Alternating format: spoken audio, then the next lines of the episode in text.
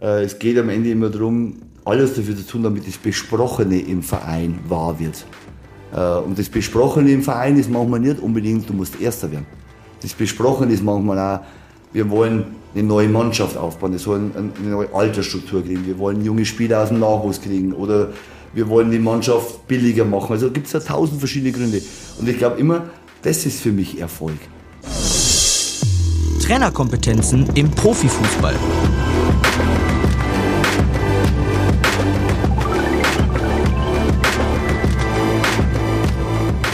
Podcast-Serie der DFB-Akademie.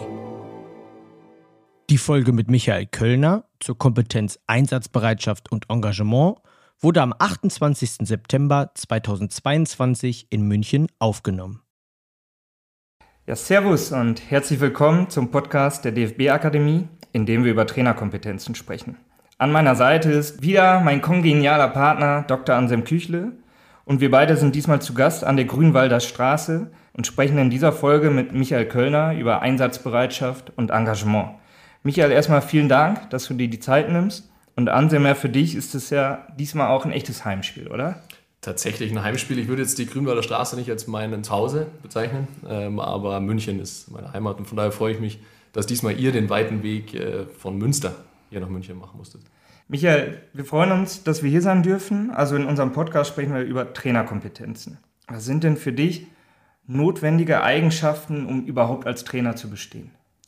Ja, danke für die, äh, dass ihr nach München gekommen seid. Also freue mich äh, sehr, auf, dass ich Teil dieser Podcast-Reihe sein darf. Ja, äh, das ist eine sehr komplexe Frage zum Einstieg. Ich glaube, da kann man sehr, sehr viele Dinge verbinden. Also ich glaube, dass immer Grundvoraussetzungen natürlich immer entscheidend sind. Das ist sicherlich, glaube ich, das kommt oftmals, glaube ich, im Trainerberuf, also kurz fachliche Kompetenz so ganz weit hinten kommt. Ich glaube, fachliche Kompetenz ist, glaube ich, das Grundwerkzeug. Ich glaube, da äh, das muss man richtig gut beherrschen. Da ist man auch nie am Ende äh, seiner Kompetenz. Ich glaube, da muss man immer schauen, dass man immer wieder sich neu erfindet, ein Stück weit auch, sich immer sein Setting wieder, äh, glaube ich, erweitert, ein Stück weit auch und perfektioniert.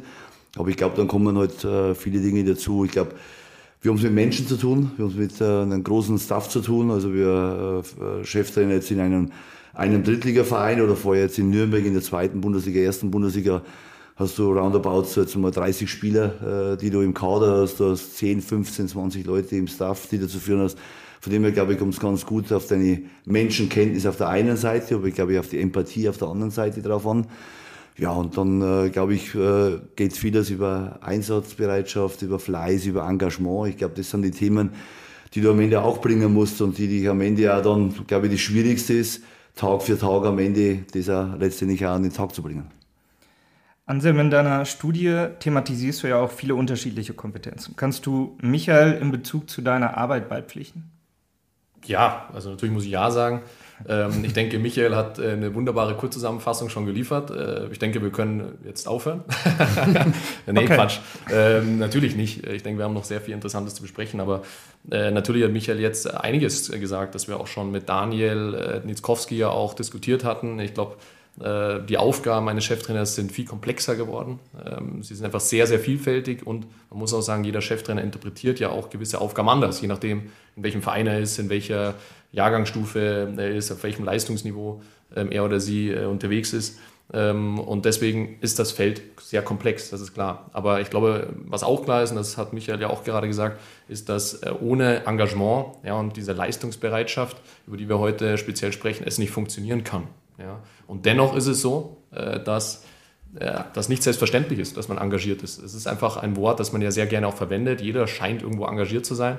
Aber ich glaube, dass es hier schon auch gewaltige Unterschiede gibt, ob jemand wirklich bereit ist, für die Ziele des Vereins in dem Fall alles zu geben. Denn so würde ich auch äh, sehr salopp ähm, ja, Engagement und Leistungsbereitschaft definieren. 100 Prozent geben für das Ziel. Also äh das kann ich, glaube ich, ganz gut bestätigen. Ich glaube, es geht immer darum, immer für den Spieler da zu sein. Also ich glaube, wenn du Cheftrainer in einem, in einem Verein bist, dann hast du ja viel besprochen mit dem Spieler. Äh, du stellst dich regelmäßig vor die Mannschaft hin und erzählst äh, irgendwelche Themen äh, von großen Dingen, von großen Zielen, hast du jetzt gerade auch richtig erwähnt. Ich glaube, du musst immer für den Spieler da sein und am Ende alles dafür tun, damit es alles besprochen im Verein und mit der Mannschaft, inklusive ja mit jedem einzelnen Spieler, das da relativ viele Einzelgespräche, umgesetzt werden kann und am Ende auch wahr wird. Und ich glaube, das ist immer das für mich so das Dogma, äh, mein, äh, mein Antrieb äh, ein Stück weit auch, dass ich mich an dem immer orientiere. Du gibst ein Versprechen jedem Spieler beim Verpflichten, du gibst einem Spieler ein Versprechen vor der Saison, du gibst dem Verein ein Versprechen mit deiner Unterschrift unter einem Vertrag und äh, der ist im Profibereich jetzt äh, in der Regel nicht so schlecht dotiert. Äh, und da musst du am Ende dann, am Ende ist dann eine Verpflichtung, das mit Einsatzbereitschaft, mit Engagement am Ende ja wieder umzusetzen. Mhm, absolut, ja. Wir sprechen ja meistens immer von, ähm, davon, dass Spieler alles geben müssen. Ja, in, in, Interviews nach den Spielen und so weiter wird darüber gesprochen, hat der Spieler alles gegeben. Und ich finde es deswegen auch sehr interessant, mal darüber zu sprechen, was bedeutet denn Einsatzbereitschaft, Engagement äh, bei einem Trainer. Und wir machen das ja gerne auch zu Beginn, dass wir diesen Begriff auch ein bisschen einordnen wollen. Jetzt habe ich es gerade sehr salopp gesagt, 100% geben, aber im Endeffekt geht es darum, mit vollem Einsatz zu handeln. Und Menschen, die sehr engagiert sind, sind auch in gewisser Maßen selbstlos. Ja?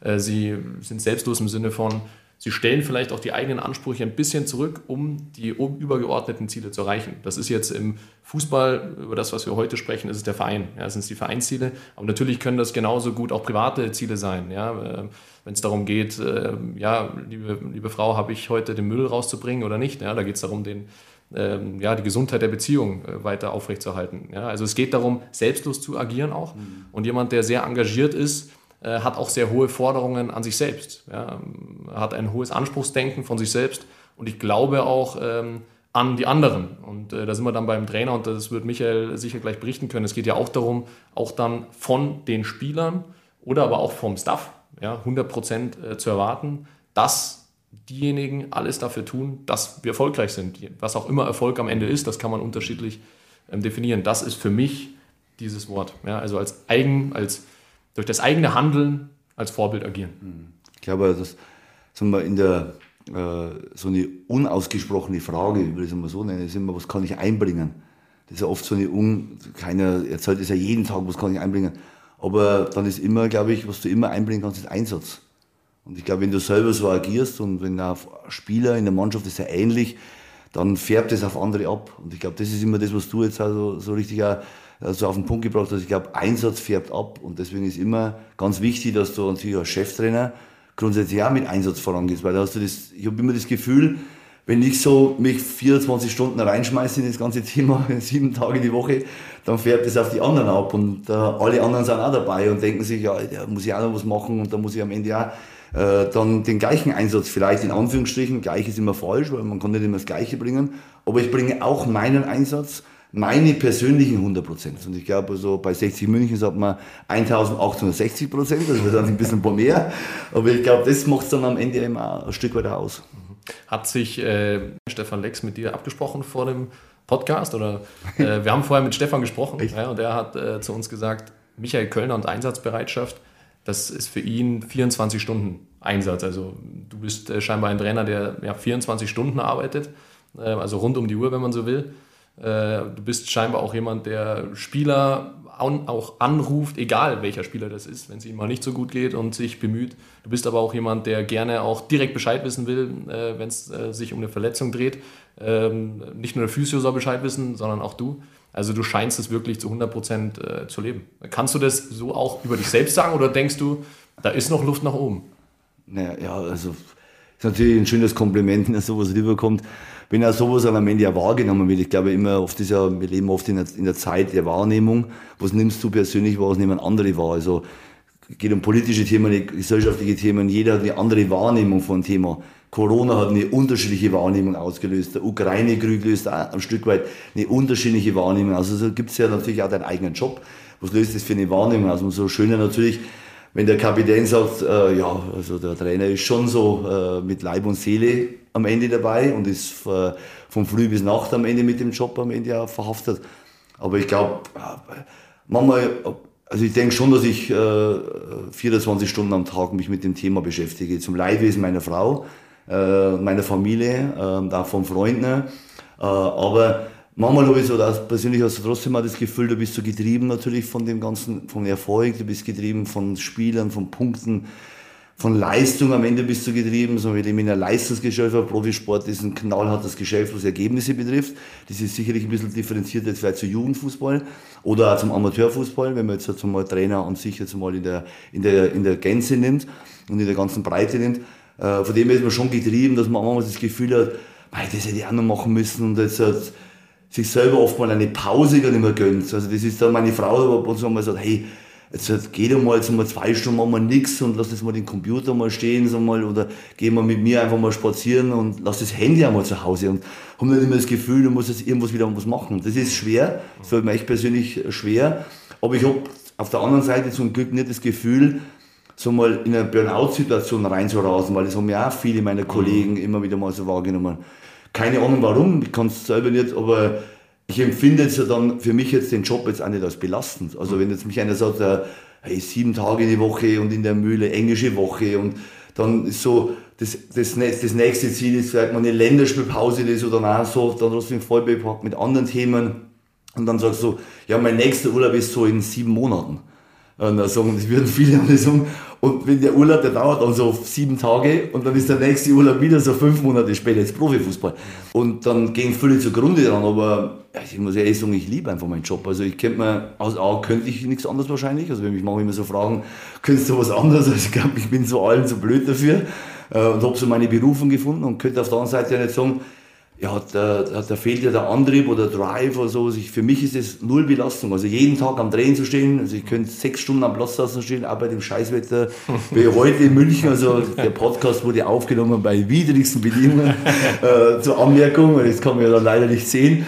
Äh, äh, macht es mir nichts aus. Also für mich ist das Schönste, einfach mit, mit den Spielern am Platz zu stehen und dann auf der anderen Seite wieder zu Hause zu überlegen, was kannst du am nächsten Tag und in den nächsten Stunden mit den Spielern wieder machen.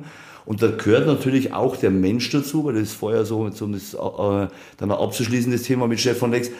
Natürlich, wenn ein Spieler jetzt, äh, wenn ein Spieler bei der Nationalmannschaft ist, dann würde ich als erster wissen, hey, wie, wenn jetzt du die Spiele nicht selber anschauen kannst, hey, wie hast du gespielt, wie lange hast du gespielt, wie hast du dich gefühlt, komm, gib mir eine Rückmeldung, wie war das Training? Und so bin ich eigentlich mit den Nationalspielern eigentlich auch bei Nürnberg eigentlich regelmäßig in Kontakt mit meinen normalen Spielern, weil ich da einfach keinen Blick drauf habe und möchte natürlich dann schon wissen und genauso auch natürlich immer die Spieler, die nicht hier sind, so mal kranke Verletzte, will ich natürlich sofort wissen, hey Junge, wie geht's dir heute? Und eigentlich ist dann früher so das Erste, für den Spieler vielleicht zum Leidwesen, dass ich früher die kranken Spieler immer anrufe und sage, ah, der Trainer ruft schon wieder an, kaum äh, bin ich dann mal so richtig die Augen geöffnet, ruft er schon an, weil er einfach wissen will, über die Nacht, wie es geschlafen, wie fühlst du dich und vor allen Dingen kann ich irgendwas tun. Und ich glaube, das ist immer das Entscheidende.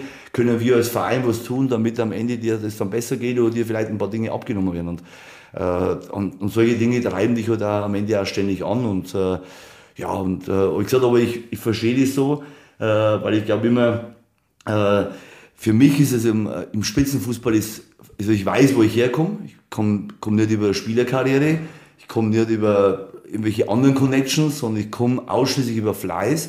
Und, ich, und das ist natürlich mein Merkmal am Ende, so mal sich das anzueignen, eine Fachkenntnis anzueignen, äh, ja, in dem Job zu wachsen, in deiner Persönlichkeit zu wachsen. So mal, ich war vor zehn Jahren eine Vorlesung, ja, du hast früher vielleicht schon Profi, nee, ich habe keine Empathie für, die, für Spieler noch gehabt, das musste ich mir erst aneignen. Für verschiedene unterschiedliche Charaktere, ältere, jüngere Spieler, das musste ich mir erst aneignen. Und von dem her ist Fleiß also für mich jetzt keine herausragende Eigenschaft, weil es wird jetzt vielleicht in den Podcast kommt es früher, sondern für mich ist es im Spitzenfußball, wenn die Betonung liegt auf Spitzenfußball, ist es für mich eine Grundvoraussetzung.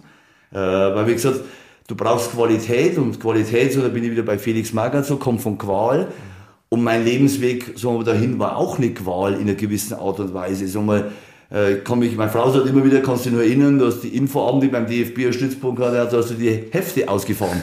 da bist du zu jedem Stützpunkt 15 an der Zahl und ich war nicht um die Ecke rum in, in den Flächenstab Bayern und habe die Pakete dahin gefahren. Äh, äh, jeden, so eine Rundreise jeden Tag gemacht. Das ist eine Qual, ist das, weil das, das macht keinen Spaß. Mhm. Äh, und, und am Ende geht es dann immer, sich, selbst, sich ständig so selbst zu optimieren.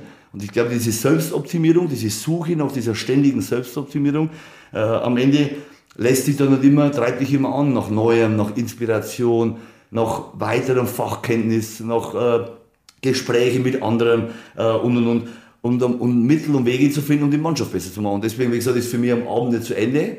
Dann gibt's Bücher, geht jetzt auch los, wenn Fußballtraining rauskommt, dann ist das für mich das Erste. Das Heft muss ich mir mal reinziehen. Also gibt's da ein paar, ein paar Sachen, Anregungen an am Ende und, dann, und, und da, wenn du jetzt vielleicht nicht unbedingt was lernst, aber zum Beispiel war im letzten Fußballtraining zum Beispiel eine unbewusste Kompetenz. war für mich ein ganz wichtiger Begriff, weil ich glaube, mein Training ist so, ich will nicht immer irgendeinem was vortrichten, sondern ich will, dass er unbewusst kompetent wird im Fußball, auf seiner Position, äh, in der Spielfähigkeit und so weiter. Und so treibst du dich halt immer an und deswegen, wie gesagt, äh, musst du das in diesem, in diesem Prozess ständig leben, nach dieser Selbstoptimierung. Und wie gesagt, nochmal, Fleiß ist im Spitzenfußball, darf, darf keine herausragende Eigenschaft sein, das muss ein grundsätzliches Merkmal sein. Wir, wir haben uns total auf dich gefreut, weil du einfach so eine immense Erfahrung hast und genau nicht nur im Profibereich gearbeitet hast, sondern ganz unterschiedliche Facetten des Trainerdaseins ja erfüllt. Du hast vorhin schon gesagt, du warst DFB-Stützpunktkoordinator. Ich weiß aus Gesprächen mit aktuellen Stützpunktkoordinatoren, die müssen, glaube ich, nicht mehr die Hälfte rumfahren, aber bis vor einigen Jahren war das tatsächlich noch so.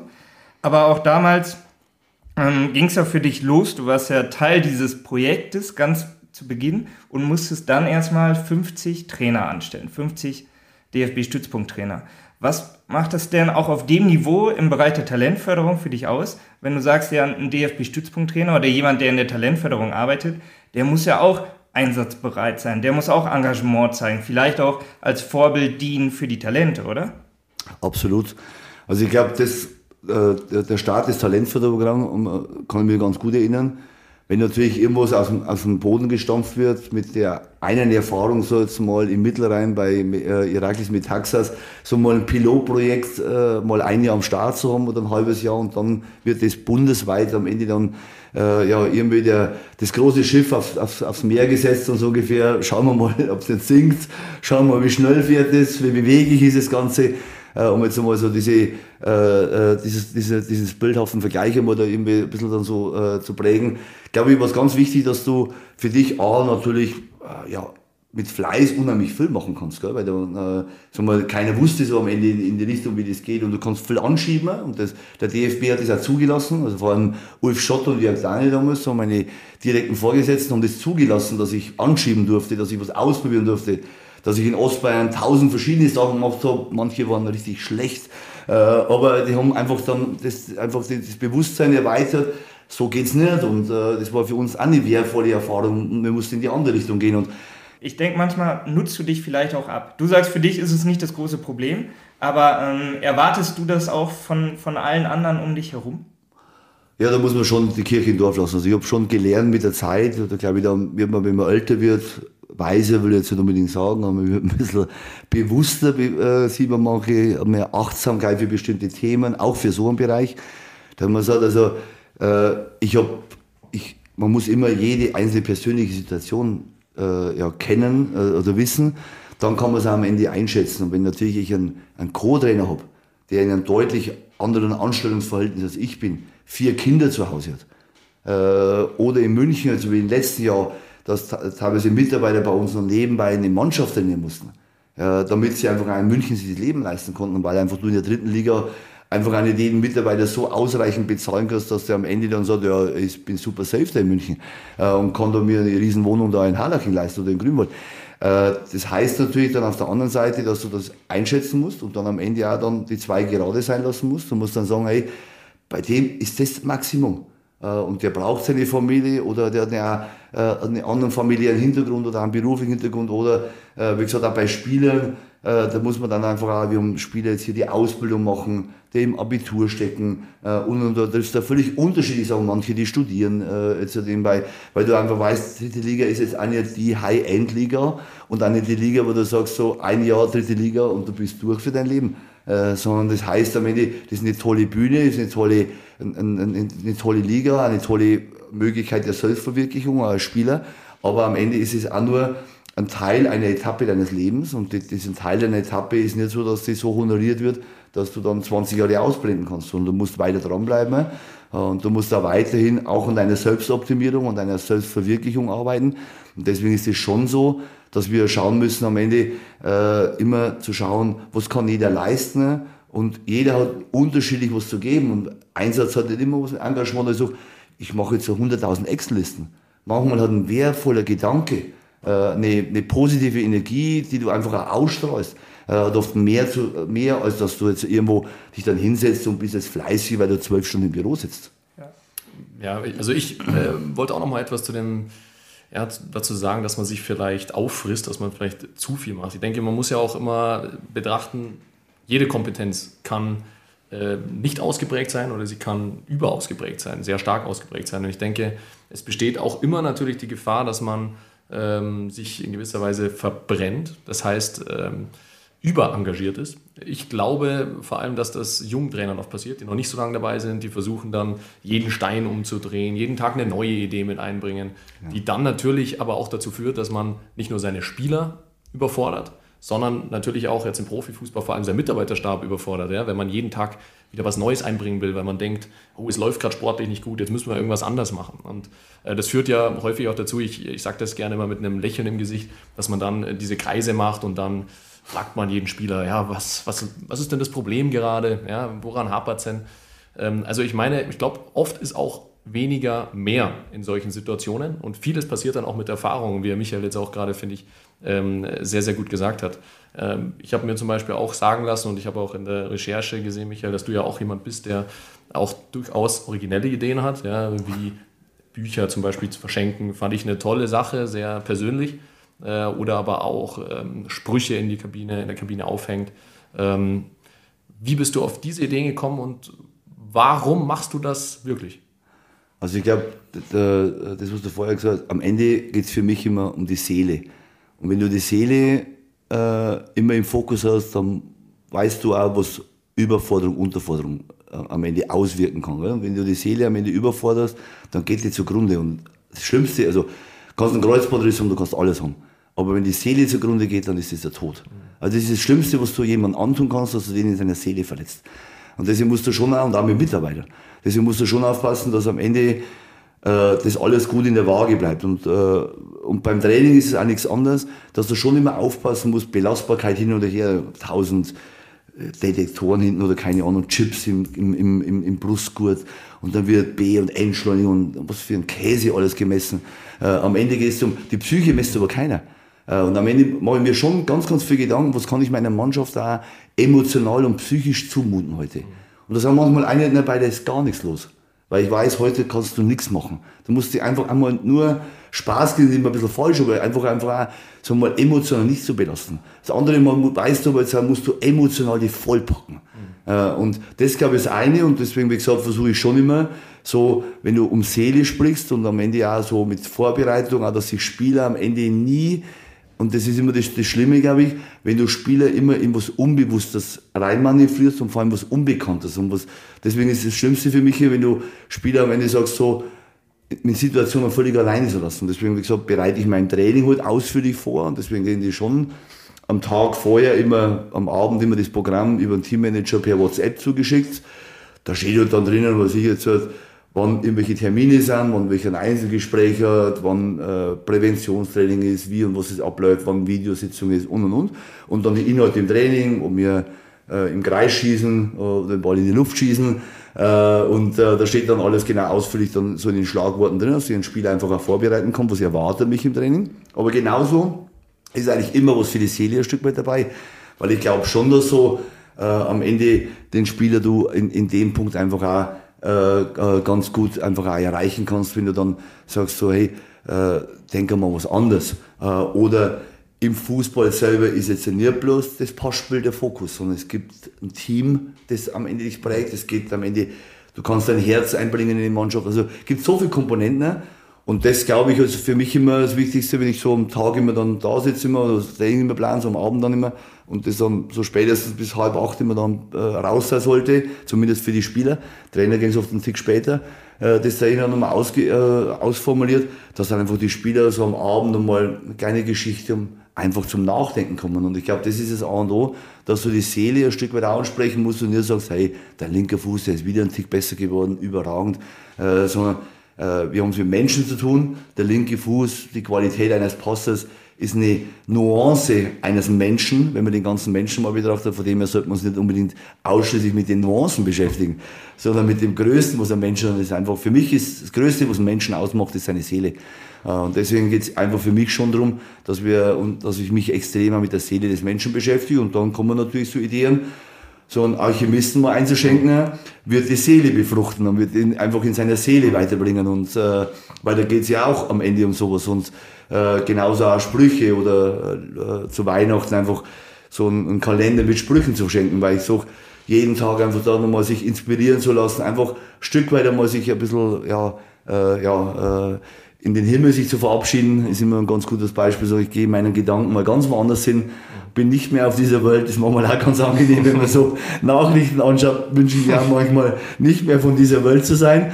Äh, und deswegen versuche ich da immer auch die Spieler da so ein bisschen auf so eine Reise mitzunehmen, ein Stück weit einfach Ablenkung zu kriegen äh, und äh, ja, einfach andere Gedanken, auf andere Gedanken zu kommen. Da möchte ich gerne auch nochmal einhaken in, in der Studie, in der wir mit Trainern und mit Sportdirektoren gesprochen haben ähm, ging es unter anderem ja da auch darum, sich selbst einzuschätzen. Ja.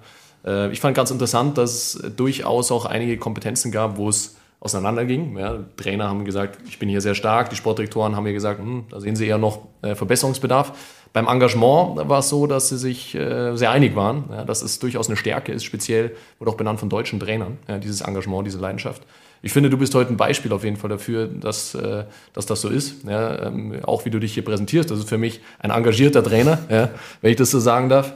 Ähm, du bist ja nicht nur jemand, der äh, auf und neben dem Platz rund um das Spiel sehr engagiert ist, sondern du bist ja auch jemand, der, ich würde mal sagen, grundsätzlich als Mensch sehr engagiert ist. Äh, du bist bei Sponsoren, Veranstaltungen, du nimmst gerne an Podcasts teil, wie diesem zum Beispiel. Ähm, das würde ich auch als Engagement bezeichnen. Und da komme ich zu etwas, was aus meiner Sicht auch bei einem Cheftrainer sehr, sehr wichtig ist. Ähm, denn ein Cheftrainer ist heutzutage ja, wie wir wissen, nicht nur der Mann auf dem Platz oder die Frau auf dem Platz, die die Dinge umsetzt und das sportliche, den sportlichen Weg vorgibt.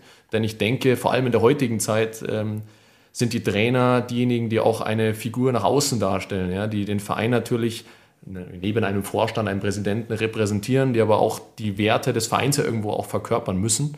Deswegen aus meiner Sicht natürlich vor allem im Profifußball ein sehr, sehr großes Thema, nicht nur engagiert zu sein äh, rund um die fußballerischen Themen, sondern ich glaube auch, dass es sehr wichtig ist, bei einem Profifußballclub, je nachdem wieder welcher, da eben auch sehr aktiv zu sein. Ähm, ist das etwas, über das du sehr aktiv selber nachgedacht hast im Vorfeld oder ist das einfach der Mensch Michael Kölner, der, ähm, der gerne da aktiv ist?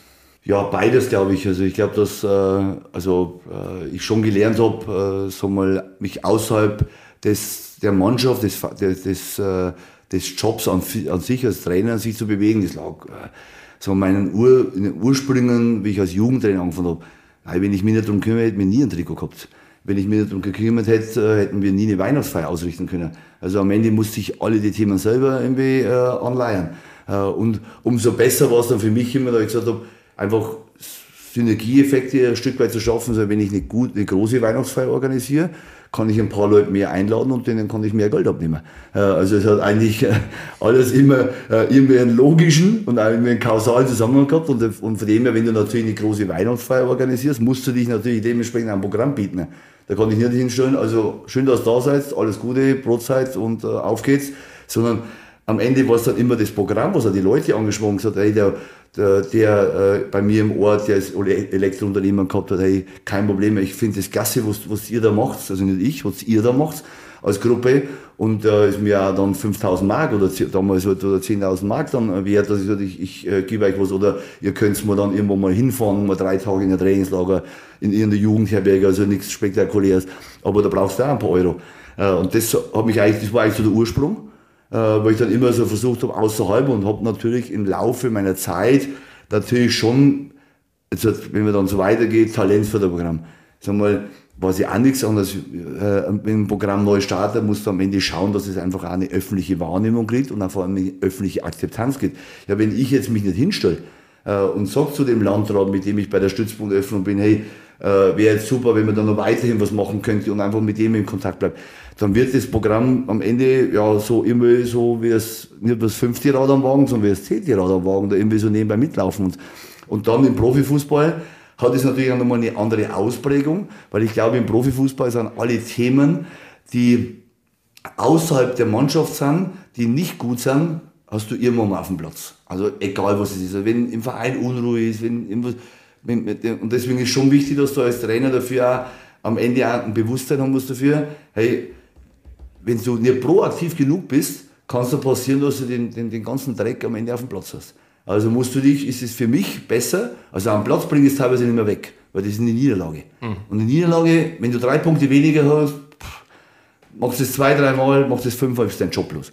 Äh, also versuche ich schon am Ende auch äh, im Verein Themen zu eruieren, ohne dass ich mir jetzt da einmische in die bestimmte Themen, aber am Ende auch versuche, die Dinge ein bisschen auch, äh, vielleicht ein bisschen Brisanz rauszunehmen, vielleicht mit meiner, mit meiner Anwesenheit, vielleicht einfach zu sagen, hey, da sind die Leute dann im Verein wieder etwas wohlgesonnener und die anderen Themen, die negativ sind, sind dann nicht mehr so groß, weil du das mit deiner eigenen, mit deiner eigenen Präsenz vielleicht ein Stück weit kleiner machen kannst.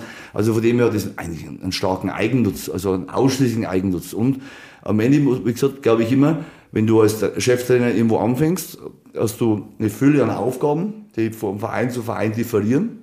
Und am Ende musst du für dich schauen, sagen wir, welche Aufgabenfelder gibt es auch, welche sind im Verein schon gut abgedeckt, welche sind weniger gut abgedeckt. Und da gibt es jetzt kleinere Vereine, wenn wir jetzt zum Beispiel solche Themen jetzt hier, äh, sagen wir Medientermine, äh, PR-Termine und der Verein hat jetzt, ist in dem Bereich vielleicht nicht optimal aufgestellt, weil du einfach in der dritten Liga bist, da keine fünf Leute in der PR-Abteilung. Da musst du dich selber drum kümmern. Also musst du dich vielleicht selber äh, separat äh, jemand anstellen oder jetzt halt jemand beauftragen, der sich um diese Themen für dich persönlich kümmert weil du merkst, im Verein ist da ein Vakuum. Du kannst aber jetzt einen hingehen und sagen, hey, ich bin der Michael Kölner äh, und ich bin hier der Superstar und ich möchte bap, bap, bap, bap, bap und zählst zehn Sachen auf und dann so dem Verein, äh, wo kommt das her her? Äh, tickt ja nur richtig, sondern du darfst den Verein am Ende auch nicht überfordern. Also wenn du den Verein nicht überfordern willst, musst du Themenbereiche am Ende dann vielleicht auch selber in die Hand nehmen oder extern lösen, vielleicht auch zu auf, auf, äh, mit, mit deinen finanziellen Mitteln, damit am Ende immer eins rauskommt, ist für mich einfach das Entscheidende. Ich will Erfolg haben. Also ich will, dass am Ende, wenn, wenn, wenn ich gehe von dem Verein, ob das jetzt in Nürnberg war, ob das in Fürth vorher war, jetzt in der Jugend, dass die Leute, wenn, wenn ich gehe, dass, oder jetzt beim DFB nach zwölf Jahren, dass die am Ende dann immer mal einer auf die Idee kommt, so, den lade ich mal wieder ein bei irgendeinem Jubiläum oder bei irgendeiner Veranstaltung und sagen, weil der war nicht so schlecht bei uns. Ähm, wenn das einmal die Leute dann über einen sagen, dann, dann mit, so will ich gehen. Und deswegen musst du dich am Ende dann auch so einbringen. Also meine persönliche Meinung. Ich finde ja, dieser Erfolgsbegriff ähm, ist ja auch super spannend, über den könnten wir jetzt auch noch drei Stunden philosophieren. Ähm, ich glaube, wo sich äh, viele Personen äh, einig sind, ist, dass das Schwierige immer ist, diesen Erfolg anders als mit den bloßen Ergebnissen zu messen. Und ich finde aber natürlich, dass es total wichtig wäre, auch äh, in vielen Vereinen, äh, dass man auch diese Denke versucht, sich beizubringen, auch den Erfolg mit anderen ja, Kriterien zu messen. Da könnten wir jetzt äh, zusammen welche aufstellen oder auch nicht. Ähm, aber Michael, äh, du hast dir sicher auch in deiner Zeit da viele Gedanken zu gemacht. Wie kann man Erfolg auch für sich als Trainer dann auch definieren in der eigenen Arbeit? Also ich habe am Anfang mal gesagt, äh, es geht am Ende immer darum, alles dafür zu tun, damit das Besprochene im Verein wahr wird. Äh, und das Besprochene im Verein ist manchmal nicht unbedingt, du musst Erster werden. Das Besprochene ist manchmal auch, wir wollen eine neue Mannschaft aufbauen, wir sollen eine neue Altersstruktur kriegen, wir wollen junge Spieler aus dem Nachwuchs kriegen oder wir wollen die Mannschaft billiger machen. Also gibt es da tausend verschiedene Gründe. Und ich glaube immer, das ist für mich Erfolg. Dass das, was besprochen worden ist, ist umgesetzt worden. Wie in meinem Spieler am Ende der Saison, wenn wir, wenn wir uns, wenn wir, wenn wir uns, wenn wir uns zum Abschluss immer von der Saison, wenn wir, wenn wir beide äh, dann immer äh, äh dann äh, analysieren, den Rückblick auf die Saison äh, werfen und kommen beide zu der Erkenntnis, wir haben beide das Maximum geleistet, dann muss ich sagen, das ist Erfolg.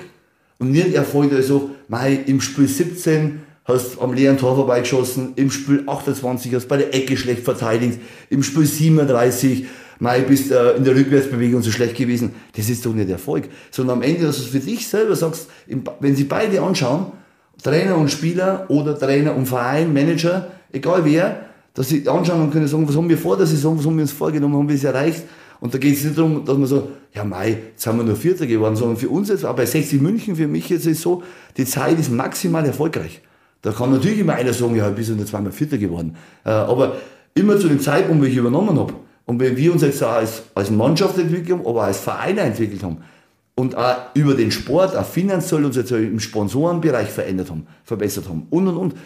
Sagen wir, der, der Profimannschaft ist halt einfach einmal die, die Zugmaschine im Verein, die alles hinterher schleppt. Sponsoren, ganze Finanzbereich. Der schleppt halt einfach, der, der hängt halt an der Lokomotive Profimannschaft dran. NRZ hängt dran und und und. Gesellschaftliche Verantwortung, alles, was du dafür tun kannst am Ende. Und deswegen glaube ich schon, dass für mich immer das einzig Wahre ist, das, was besprochen worden ist. Und das kann leider, und deswegen sage ich immer wieder, ist es halt immer schlecht, Äh, oder tue ich mir mit Kritik von außen schwer, nicht weil ich hier Kritik, kritisiert werden will, sondern es weiß keiner vor dem Spiel in der Kabine, was ich meinem Spieler auf den Weg mitgegeben, was ich meiner Mannschaft will. Dann kann nicht der eine oder andere sagen, ja, der Sechser war scheiße.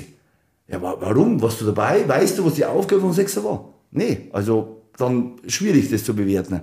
Genauso ist es war, außen zu bewerten, ist es jetzt erfolgreich bei 60 München. Sondern es können nur die Entscheider hier, die bei den Gesprächen dabei waren, beantworten. Äh, und deswegen, wie gesagt, äh, ist es immer ein, ein relativ dehnbarer Begriff, Erfolg auf der einen Seite.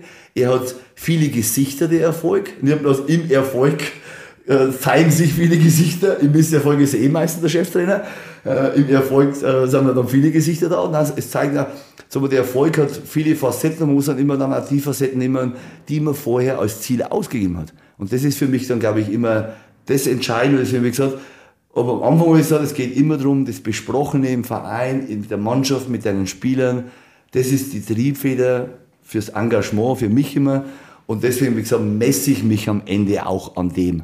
Das heißt natürlich auch, wenn du viel besprichst mit den Spielern, das und das, heißt es natürlich auch, deine Aufgaben werden umso größer, umso vielfältiger. Also dein Zeitbedarf, das, was du einsetzen musst, ist auch mehr. Wenn ich natürlich nur gesagt ja gut, schauen wir, dass wir einmal die Woche uns treffen, so mal, dann haben wir wieder bei dem Thema, wenn ich jetzt ein Trainer bin im ganz unterklassigen Bereich, ich trainiere in die A-Klasse, habe einmal Training in der Woche, dann ist es natürlich eine ganz andere Voraussetzung und deswegen ist genauso mein Einsatz für den Bereich, was ich tue, ist natürlich ganz anders definiert. So, wir treffen uns einmal, also da, da möchte der Spieler, dass mein Trainer sich für das eine Mal relativ gut vorbereitet und er möchte, dass Grundfacetten stimmen, wie Pünktlichkeit, wie Ehrlichkeit, wie Disziplin, dass die stimmen, aber Alex Ferguson hat vor längerer Zeit mein Buch gelesen, der hat geschrieben, das sind Grundvoraussetzungen, du ernährst dich gut, du schläfst gut, du trainierst gut und du bist pünktlich aber der Scheitern, hat er gesagt, schon die Hälfte aller Profimannschaften scheitern schon an diesem Thema. Also eigentlich Wahnsinn, wenn man das aber da, da ist auch viel Wahres dabei. Und genauso ist der, der A-Klassen-, B-Klassentrainer, der bereitet sich fürs Eintraining vor, ist pünktlich, ist einigermaßen vorbereitet, muss jetzt nicht im Detail alles bis zur Gänze wissen. Und am Wochenende bereitet er das Spiel vor, das heißt, er kommt pünktlich, er kommt ausgeschlafen zum Spiel, wie der Spieler auch und er ist mit Leidenschaft bei dem Spiel dabei. Mehr gibt es doch nicht. Und, und, und es ist hier auch nichts anderes im Profifußball, in einer anderen Fülle, weil ich halt 30 Spieler habe und mit 30 Spielern, die ich täglich sehe, einen ganz anderen Touch schließe, einen ganz anderen Vertrag mit den Spielern habe. Genauso hat aber der Verein mit mir einen anderen Vertrag, das sieht man allein schon finanziell, dass ich wahrscheinlich einen Tacken mehr verdiene als die jetzt in der B-Klasse ist ja der Vertrag schon anders. Der hat wahrscheinlich auch ein paar Seiten mehr, mein Vertrag, mit dir beim anderen. Da gibt es halt nur einen Handschlag und sagt, da hast 100 Euro, trainiere für uns, super, mache ich, freue mich drauf. Und da ist die Trainingsjacke und Trainingsanzug und da sind die Schlüssel, dass du in die Kabine hier reinkommst. Ende. Das ist B-Klasse. Und bei uns ist ein Tacken mehr dabei. Aber ich finde, das ist am Ende das alles, was entscheidend ist, das, was du besprichst, das, was du mit den Leuten ausmachst, an das musst du dich halten. Und das musst du umsetzen. Und wenn du das schaffst, super.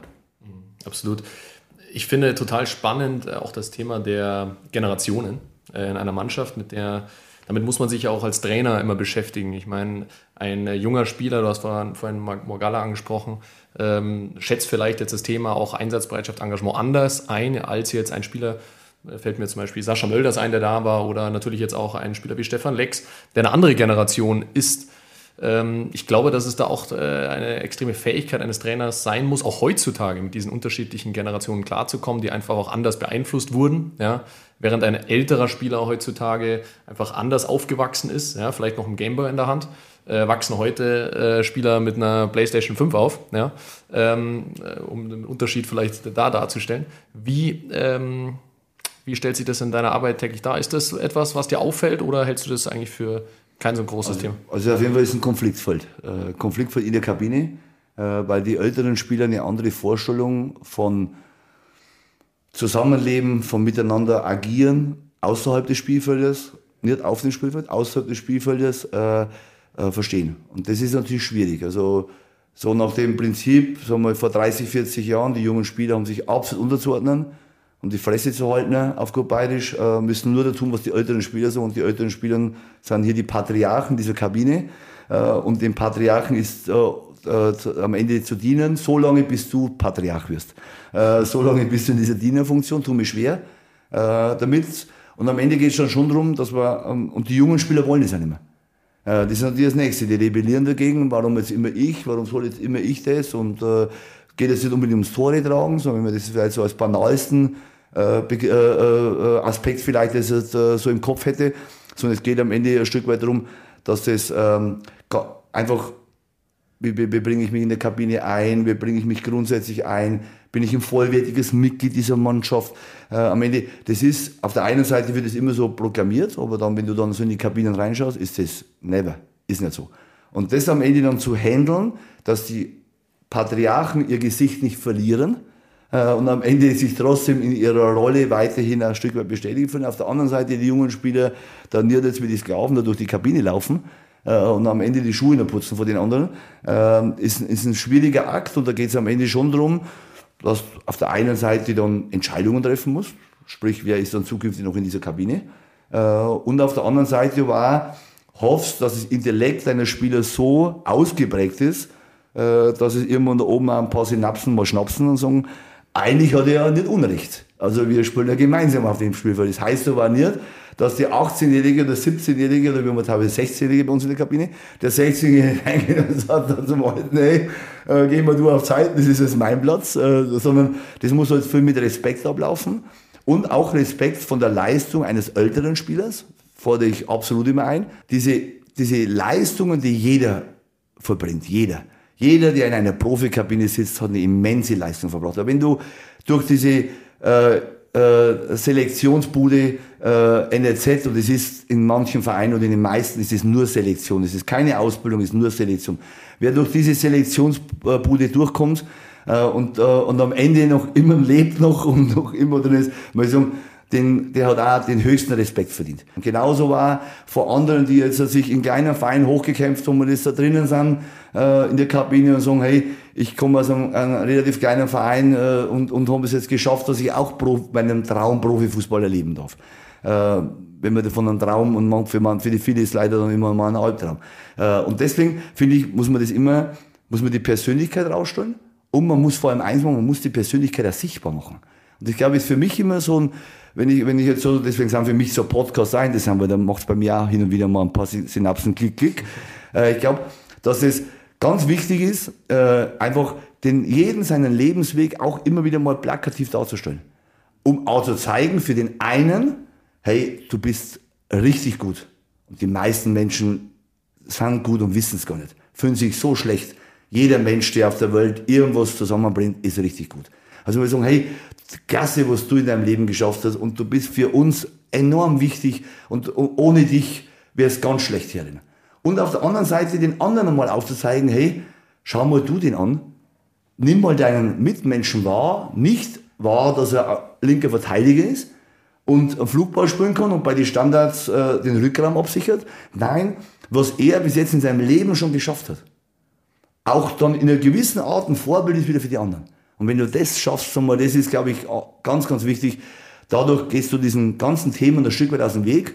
Und wer da nur ignorant ist und dafür sich hat keinen Respekt und dann, dann hat er keinen Respekt. Wenn dann das mal gelaufen ist und, und dann, immer, dann hat er keinen Respekt, dann muss er woanders hin. Dann hat er in meiner Kabine nichts mehr verloren.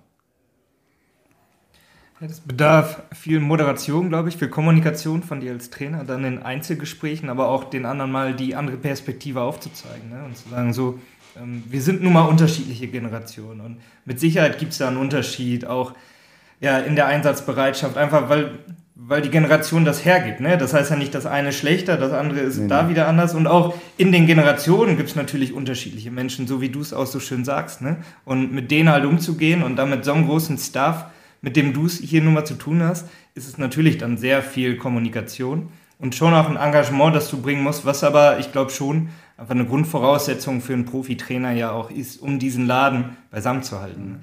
Aber ich glaube, dass da ganz entscheidend ist, da geht es dann wieder darum, du brauchst dann trotzdem deine Leitplanken. Äh, also was, was das machen wir immer bewusst immer am Anfang im Workshop, wo wir uns darüber einig werden müssen, was soll uns auszeichnen. Also was soll uns auszeichnen, dass wir, und auszeichnen soll uns zum Beispiel, das, die Dinge, was wir im Training machen, wollen wir richtig gut machen. Nicht einfach so, ja, die Übung rotze mal runter, damit ich es auch gemacht habe. Sondern wenn wir was machen, dann machen wir es richtig. und nicht irgendwie so halbwegs. Also wenn wir es machen, dann machen wir es richtig. Das ist eins. Oder jetzt auch in der, in der, in der, in dem ganzen Umgang miteinander. So, wir wollen uns miteinander unterhalten. Natürlich kann ich Handyverbot aussprechen. Was bringt's? Nichts. Das ist ja nicht, dass ich die Handys nicht mag, ich benutze auch eins, sondern ich möchte, dass sie sich einfach unterhalten miteinander. Also muss ich ja das, kann ich jetzt sagen, über das Handyverbot wird mehr geredet. Im Gegenteil, das ist ja genauso. Sondern dass einfach, einfach für uns Kommunikation auch wichtig ist, im Sinne, dass wir reden miteinander, dass wir einfach äh, das Gespräch miteinander suchen. Äh, und also sind das für mich dann am Ende Werte, die du dann einbringen musst und du brauchst einfach deinen Wertekompass, der dich leitet. Und wenn du den musst du einbringen, dann, das ist, und das ist auch wieder, sagen wir wieder bei so, wenn man über Fleiß, Einsatz redet, das ist tägliche Arbeit. Also wie zu Hause mit deiner Frau, wenn du eine Woche nichts machst, wird's eng, kommt die Frau und sagt, ey Junge, was ist jetzt da los? Eine Woche lang hast du nichts, haben wir nichts gemeinsam gemacht. Da merkst du, du hast die Beziehung vernachlässigt. Äh, und es ist in der Kabine nichts anderes. Manchmal habe ich mich selber, ich glaube, ich investiere mehr Energie in die Beziehung in der Kabine als zu meiner Frau. Äh, aber das ist halt leider so, wenn dein Job äh, irgendwo dann so dein, dein, dein absolutes Maximum ist und das Schönste, was du dir vorstellen konntest. Aber da merkst du, du musst enorm viel investieren. Du musst jeden Tag in diese, in diese Beziehung mit dieser Mannschaft musst du investieren, damit genau das passiert, damit am Ende äh, die Dinge dann nicht irgendwie auseinanderdriften, dass dann am Ende Grüppchenbildungen sind, äh, unterschiedliche Leute sind. Und deswegen ist, wie gesagt, als A und O, dass du Werte am Ende, auf, was ist unser gemeinsamer Nenner? Auf den müssen wir uns immer wieder besinnen. Und das, und das hilft dir auch im Misserfolg, wenn du mal Scheiße spielst. Das läuft mal richtig scheiße. Und das habe ich auch hier schon erlebt. Das ist nicht so, dass ich hier 38 Spiele, 38 gewonnen habe. Wir haben ein paar verloren und ein paar richtig auf die Mütze geht. Aber am Ende uns immer wieder, haben wir uns, haben wir wieder die Spur gefunden, indem dass wir wieder zu dem zurückgekehrt sind, was ist das, was uns vereint? Äh, was ist das, was, wir, was, uns, was unser gemeins, kleinster gemeinsamer Nenner ist? Und was uns, uns grundsätzlich antreibt hier. Und deswegen natürlich, kannst du plakativ natürlich in der Kabine hinhängen, äh, kannst du einen Brief schreiben den Spielern, keine Ahnung was, also ich versuche unterschiedliche Wege, meine WhatsApp-Nachricht meine alle zu schicken, also ich bin in keiner WhatsApp-Gruppe drin, da musst du 30 Mal die Nachricht äh, immer wieder einzeln versenden, macht einmal einen tollen Spaß. Und, äh, aber umso, umso bedeutender wird dann die Nachricht für dich, weil du dann noch mehr Einsatz in diese Nachricht reingelegt hast. Und ich glaube, wenn du das das ist für mich das A und O. Du musst am Ende für dich selber, musst sagen, wie wollen wir zusammenarbeiten, wie wollen wir als Gruppe agieren, nicht bloß auf dem Platz, dass die Viererkette nach vorne schiebt, wenn der Sechser abkippt, oder keine Ahnung was, äh, sondern wie wollen wir als Gruppe sein. Und dann hast du auch, aber eine große Freude dran, und das ist, das ist für mich das Schönste, wenn wir irgendwo sind und ich sehe meine Mannschaft beim Essen und die sitzen zusammen und reden, da geht mir das Herz auf.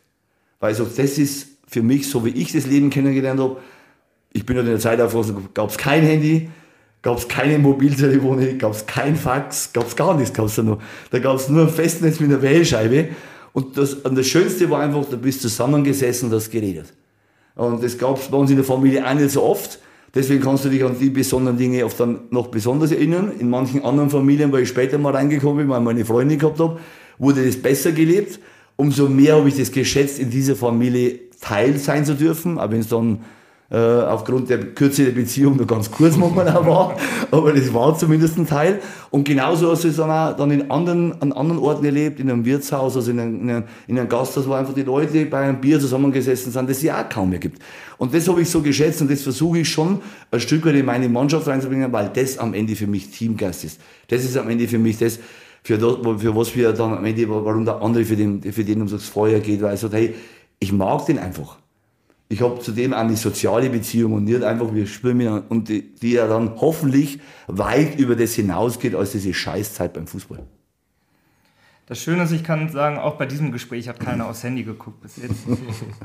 Nichtsdestotrotz, Michael, um langsam zum Ende zu kommen, habe ich eine Frage, die ist gar nicht so leicht zu beantworten, aber ich bin, ich gehe davon aus, du kriegst es hin. Was sind deine drei Tipps, deine ja, Takeaways für Trainer, um sich bei der Kompetenz, Einsatzbereitschaft, Engagement gut aufzustellen. Jetzt hast du schon sehr viel erzählt, du, sehr authentisch kommt das rüber. Wo würdest du sagen, ja, ähm, das muss ich als Trainer schon mitbringen, um einfach da zu sagen, ich, ich kann in den Spiegel gucken und ich kann sagen, ja, das hat gepasst, was ich hier gebracht habe. Also ich habe mich früher, glaube ich, immer mal so ertappt, also beim einen Faktor, dass, dass du immer zu viel erzählt hast und am Schluss war es schwer, das zu halten.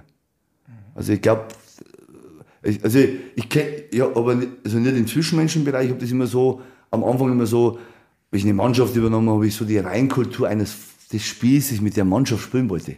Das war unerreichbar. Und am Ende haben wir gedacht, danach habe ich immer mal Jahre später, bist du vor allem, was hat dich da geritten, wie blöd warst du da? Warum erzählst du denen jetzt so, wie du am Ende spielen bist? Erzähl doch denen, wenn wir morgen spielen wollen. Das ist vielleicht das schon schwer genug. Äh, wenn du das schaffst, wenn wir morgen spielen wollen, wenn die das umsetzen können, bist du eh schon einen Schritt weiter. Und du warst schon beim Ende hinten. Und äh, es war am Ende, also ich hoffe, dass es die meisten Spieler alles das damals vergessen haben, aber du hast dann Dinge erzählt. Also deswegen glaube ich immer, dass man das, was man erzählt und was man sagt, das muss man sich wohl überlegen. Und am Ende, weil das ist, das ist, äh, ist ganz wichtig, ich glaube, was anderes ist immer, dass man das, das tun muss, was man sich selber auch zutraut. Also ich glaube, Dinge jetzt sozusagen, ich möchte das gerne haben. Es ist nicht jeder für den Profifußball geschaffen. Also ich, diese tolle Welt des Fußballs, man lebt so in seiner Blase drinnen, der ist vielleicht auf der einen Seite schottert die einen von außen ein bisschen ab, also ich kriege wenig von außen mit, leider. So, ich versuche da mich selber immer zu öffnen und sagen, ich bin auch Teil dieser Gesellschaft, ich bin auch Teil dieses Lebens hier äh, und möchte auch wissen, so, ist das woanders? Aber ich merke selber, so mit Freunden und so ist es nicht mehr so. Also ich treffe kaum mehr welche und wenn ich die treffe, dann bin ich teilweise mit dem Kopf an ihr bei der Sache oder die können überhaupt nicht nachvollziehen, was da los ist, weil dieser Druck, den du erlebst, und da kannst du hundertmal sagen, ja, Druck ist ja nur das, was man selber empfindet, was man sich selber auch, du hast Druck, Ende ohne Ende, von früh bis Nacht. Äh, und diesen Druck auszuhalten und äh, diese Spiele, es ist nicht so, dass wir da ey, Erfolge da auskosten oder da sagst, ey, super toll und ich bin Profifußballer und ich freue mich über jedes Selfie und über jedes Autogramm, das ich schreiben darf. Sag mal, du bist da so drinnen und das, du bist so auf Spannung. Äh, deswegen, wie gesagt, muss man am Ende dafür geboren sein gell? und, uh, und uh, dafür geschaffen sein. Sag mal, und deswegen mach nur das, was du dir zutraust. Und wenn du, und ich finde immer, wenn du sagst, du bist äh, ein, ein, guter Jugendtrainer, dann bleib bitte auch ein guter Jugendtrainer. Wenn du ein guter Amateurtrainer bist, dann bleib ein guter Amateurtrainer. Du musst nicht, wenn du U17-Trainer bist, morgen der Profitrainer sein. Weil ich sehe manche so, die sind dann daran gescheitert. Die hätten im Jugendbereich einfach ihr Leben super weiterführen können, aber die haben, sich, die haben noch was getrachtet, was sie nicht schaffen konnten. Also ich finde immer, mach nur das, was du dir zutraust. Das heißt nicht, dass man Träume haben soll. Also ich habe auch Träume. Äh, und ich habe vorher, war ein Traum für mich, Bundesliga-Trainer mal zu werden. Äh, und ich habe es dann wirklich auch geschafft am Ende. Auch. Deswegen ich gesagt, man muss schon Träume haben und Visionen haben, man muss auch am Ende von was angetrieben werden. Aber, aber es sollte schon, für sich selber sollte man dann am Ende auch trotzdem das finden, weil so, das passt dann eher zu mir am Ende und da fühle ich mich auch wohl. Das glaube ich das zweite Jahr. Äh, und das dritte ist, mal, ich erhole mich mit Laufen jeden Tag. Also ich gehe jeden Tag eine Stunde laufen. Ich lese gern Bücher. Äh, ich gehe unheimlich gerne ins Kino, das hat mir leider Corona ein bisschen abgewöhnt. Äh, äh, ich bin in Nürnberg vor jedem Spiel, vor jedem Heimspiel ins Kino gegangen am Freitagabend. Erstens musste ich meiner Frau nicht reden, also die haben ja andere Selbstzwecke wieder verfolgt. Gell. Ich musste am Abend, weil im Kino kannst du nicht reden, weil wenn du redest, pst, pst, geht ja das dann gleich mal los, da kommt, regen sich die, Mit, die, die, die Mitinsassen im Kino auf. Äh, und dann, und das andere ist, wenn ich mal, mal kurz weggenickt bin, hat auch keiner gemerkt, gell? meine Frau nicht. Und ich konnte immer so ein bisschen Popcorn essen, äh, und dann war ich der glücklichste Mensch in meinem Kino, bin nach Hause und, hab, und konnte so für mich einfach vor mich hindenken und meine Frau mir, was denkst du denn schon wieder? Äh, bist du jetzt nicht hier körperlich anwesend, äh, geistig anwesend? Jetzt bleib mal bei uns hier. Im Kino ist dunkel, da sieht dich keiner, da kannst du für dich völlig machen. Also, und, und, und du brauchst für dich schon so Wege, wo du am Ende auch diesen ganzen Stress abbauen kannst, wo du am Ende auch äh, für dich auch selber zur Ruhe kommst ein Stück weit auch. Und das ist für mich einfach Laufen. Also es ist zwar richtig anstrengend, weil für mich auch mit 52 nicht jeder Tag mehr der gleiche ist. Und wenn ich dann meine 18 Kilometer früh laufe und die Knochen tun richtig weh, denke ich, oh nein, muss das sein, in die Turnschuhe rein. Aber diesen Eigenantrieb auch für das zu haben, finde ich dann trotzdem immer noch ganz spannend, wenn du es dann trotzdem wieder schaffst. Und jetzt haben wir angewöhnt, jeden Tag 100 Liegestützen zu machen, nicht auf einmal, also keine Sorge. Wenn einer natürlich Hobbytrainer ist, ist der Beruf oft ein super Ausgleich. Gell? Die fühlen sich in ihrem Beruf super aufgehoben, äh, sind auch äh, äh, kreativ, sind auch aufgehoben, sind auch wichtig. Äh, dann ist das andere eher ein anderer Ausgleich.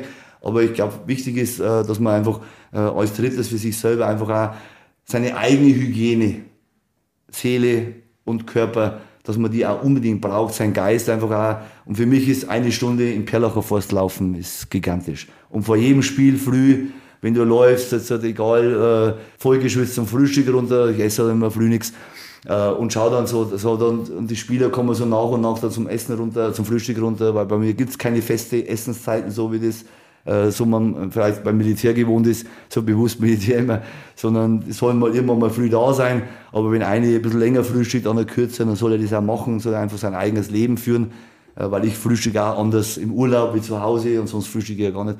Und deswegen, ist wichtig, seine eigene Hygiene da zu erreichen und wie gesagt, und das ist einfach, äh, und das, das muss man haben, weil ich glaube, dann äh, neigt man nicht dazu, dass man in den Job zugrunde geht. Und ich glaube, das, das, Schlimmste ist, dass man einen super Job hat und aber auf der anderen Seite in den zugrunde geht. Dann ist es nämlich auch dann wieder kein super Job. Da haben wir was verkehrt gemacht.